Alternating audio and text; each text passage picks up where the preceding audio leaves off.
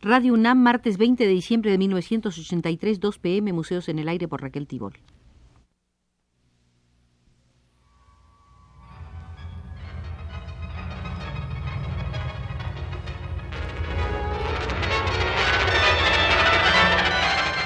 Museos en el Aire.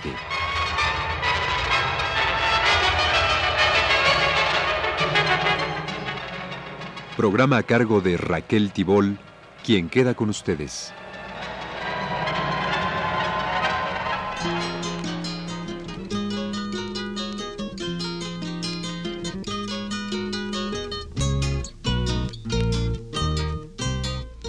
Hemos estado visitando el Museo del Arte Ecuatoriano y hoy nos corresponde estudiar la sala de la pintura social. Será nuestro guía el historiador Carlos de las Torre Reyes.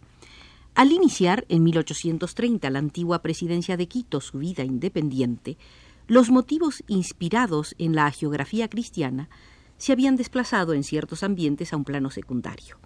Los libertadores, los próceres, las más importantes acciones bélicas de la emancipación, alegorías de virtudes cívicas, retratos de los conductores políticos y eclesiásticos de la naciente república, fueron los temas que tomaron actualidad y comprometieron la capacidad de los artistas formados dentro de una tradición plástica que constituye, a no dudarlo, el rasgo definitorio más profundo de la imagen espiritual de la nación quiteña.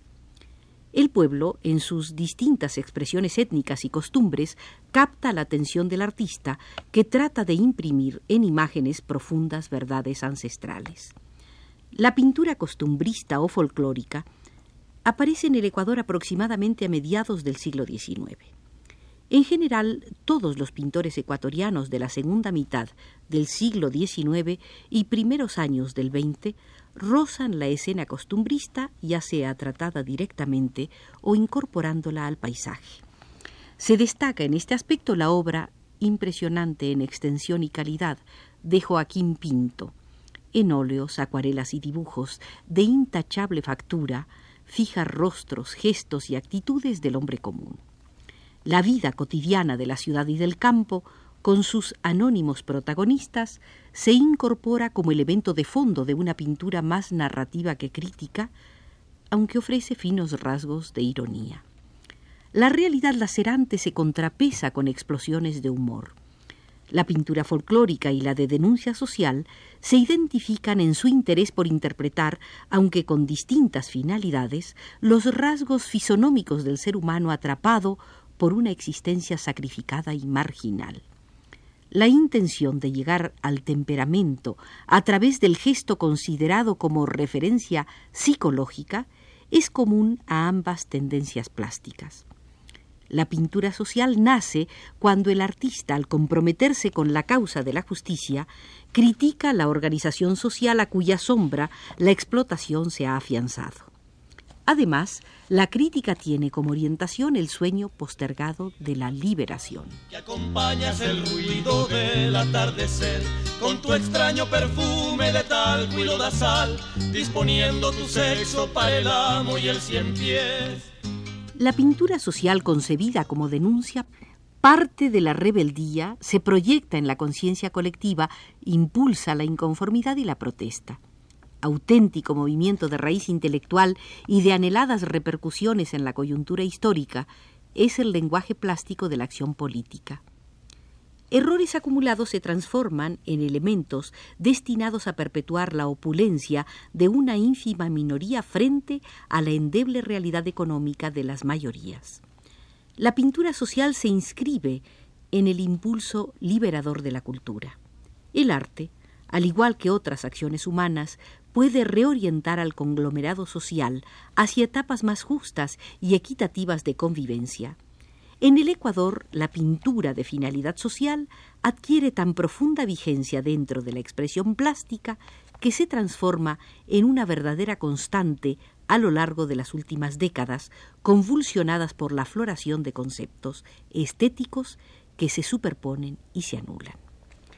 Desde hace algo más de media centuria, el rasgo más profundo, perdurable y válido de la pintura ecuatoriana es la denuncia a la que han llegado sus pintores más representativos por medio del expresionismo de denuncia, cuya partida de nacimiento la dio el muralismo mexicano con Rivera, Orozco y Siqueiros. Aunque en la crítica artística no pueden existir verdades absolutas, opina el historiador ecuatoriano Carlos de la Torre Reyes que en Iberoamérica el expresionismo de denuncia social en la primera mitad de esta centuria y el realismo mágico en la segunda constituyen sus más perdurables aportes al panorama de las artes plásticas contemporáneas. Dentro del campo temático del expresionismo, el suburbio urbano, cercado por la miseria, la prostitución y la ausencia de ideales despertó originalmente la solidaridad de un buen número de artistas europeos. Posteriormente tuvo vigencia en los importados o más bien adecuados y remozados conceptos estéticos de América Latina. Trabajadores, prostitutas, mendigos, indefensos ancianos, seres humanos doblegados por las fuerzas de la mala aventura. El indio explotado, pobre, ignorante, víctima de la crueldad humana y económica de los déspotas y los rapaces, se incorpora y desplaza los otros temas. El indio se afirma en la pintura ecuatoriana como valor plástico fundamental. Siquiera la sangre tiene propio lugar, y los hijos mestizos de tanto extraño padre serán ardiente para tu la fisonomía del indio, sus rasgos étnicos, reflejan una psicología única e intransferible. La aparición en el Ecuador de la pintura indigenista fue de extraordinario impacto. Terror al amo y al cura, impotencia labrada a golpes de abandono, pero también una rebeldía latente o en acción. Rostros que reflejaban hondas rupturas con lo religioso, lo social y lo íntimo, rostros deformados por la angustia, dolor heredado, sofocada rebeldía, manos crispadas en la protesta que extraen de la tierra los frutos ajenos, manos de ternura y amor, manos que se transforman en puño que golpea sobre las circunstancias. Camilo Egas es en el Ecuador, en la etapa medular de su obra, el adelantado del expresionismo de intención social de la deformación de contornos ampulosos y duros, Camilo Egas llega a una simplificación tan rigurosa y elemental que utiliza, a base de sabia selección, una fórmula plástica que bien podría ser la del esquematismo alegórico. Es el caso del cuadro Ponchos, ejecutado en 1959, poco antes de la muerte del pintor. En el último tercio de la década de los años 20, los primeros cuadros de Egas sorprenden, impresionan, impactan. Cierta juventud intelectualmente inquieta levanta la bandera de la reivindicación social. Fue entonces cuando la promoción artística de esos años entró en contacto con nuevas cifras y nuevos métodos de expresión del arte moderno. Las gentes de sensibilidad se adhirieron a Camilo Egas y persiguieron disciplinarse y expresarse con autonomía y desenvoltura. A lo largo de los años 30 adquiere vigencia en el Ecuador la pintura de denuncia. El indigenismo en la pintura alrededor de 1933 se manifiesta a través de un selecto grupo de jóvenes artistas que se convertirían en cifras capitales de la pintura ecuatoriana. Diógenes Paredes, cuyo implacable pincel iría simplificándose en el colorido y adquiriendo cada vez más fuerza emotiva una de sus más admirables realizaciones, Indios Laborando.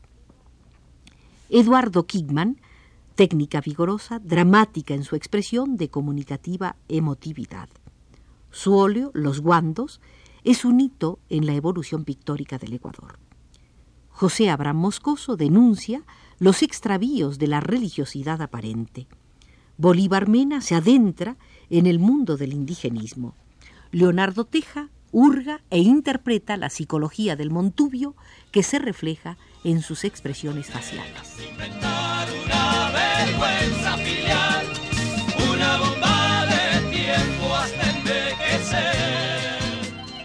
Los temas indigenistas son céntricos en la obra de Gerardo Astudillo, Piedad Paredes, Julio Ceballos, Judith Roura Ceballos. Olga Fish rebasa el indigenismo en su búsqueda de los principales caracteres étnicos del Ecuador. Temas de similares contrastes en cuanto a la gama de motivos raciales se encuentran en la obra de Galo Galesio. Alba Calderón de Gil se identifica con los temas montubios. Carlos Rodríguez se internó en el ambiente sórdido del suburbio urbano. Su cuadro, tráfico legal es representativo de este tipo de expresionismo de protesta. Alberto Coloma Silva, en sus incursiones en los ambientes circenses, llegó a un expresionismo de ironía dramática. La pintura indigenista, sólidamente enraizada en el ambiente artístico del Ecuador, encuentra en los años 40 y 50 las aportaciones de Osvaldo Guayasamín. En 1944, Guayasamín concibe el proyecto de recrear la realidad lacerante del hombre de América. El conjunto se denomina Huaycañán, el camino del llanto, fusión de temas indígenas, mestizos y negros. En los temas mestizos recurre Guayasamín a una técnica propia del expresionismo, simplificando el color para destacar los volúmenes que imprimen en la figura un hálito de vigor. En los de tema indígena utiliza la técnica constructivista base de colores de tierra, ocres, amarillos, rojos y verdes. En los temas negros logra un gran sentido del movimiento y va de la línea figurativa a un abstraccionismo formal. La colección consta de 103 obras. Después vino La Edad de la Ira, que consta de 250 cuadros, algunos de ellos de monumentales proporciones, se vale del dibujo de raíz figurativa, matizado con colores primitivos y elementales, como el blanco y el negro, cuya incidencia en la imagen es más pura y tonal. En mayo de 1980, Guayasamín concluyó el mural sobre la nación de Quito en el edificio del Consejo Provincial de Pichincha interpretación estética y descarnada de la historia ecuatoriana con sus realidades dolorosas, sus mitos sepultados por la intransigencia, su fe en una siempre lejana alborada de justicia y confraternidad. En el mural de la Nación de Quito se entrelazan el expresionismo de denuncia y el geometrismo aborigen tratados como esculto pintura. En las dos últimas décadas, la pintura social ecuatoriana se mantiene en los motivos estrictamente indígenas o en escenas marginales y obligadas dentro de la vida de las grandes ciudades. Casi todos los artistas ecuatorianos se han interesado por convertir su mensaje estético en vehículo de solidaridad social.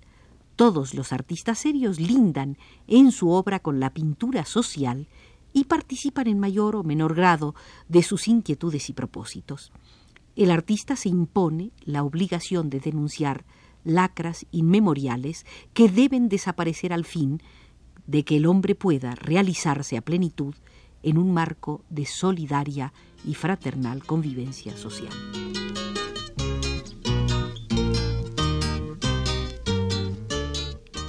Por hoy termina nuestra tercera visita al Museo del Arte Ecuatoriano. Debido al escaso contacto con las artes plásticas de ese país hermano, deberemos regresar, pero hoy nos retiramos porque así nos lo indica Pedro Bermúdez desde los controles.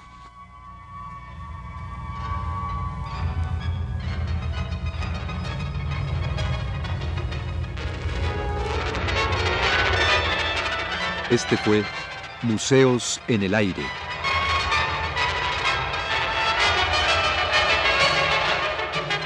El programa de Raquel Tibol que se transmite todos los martes a las 14 horas.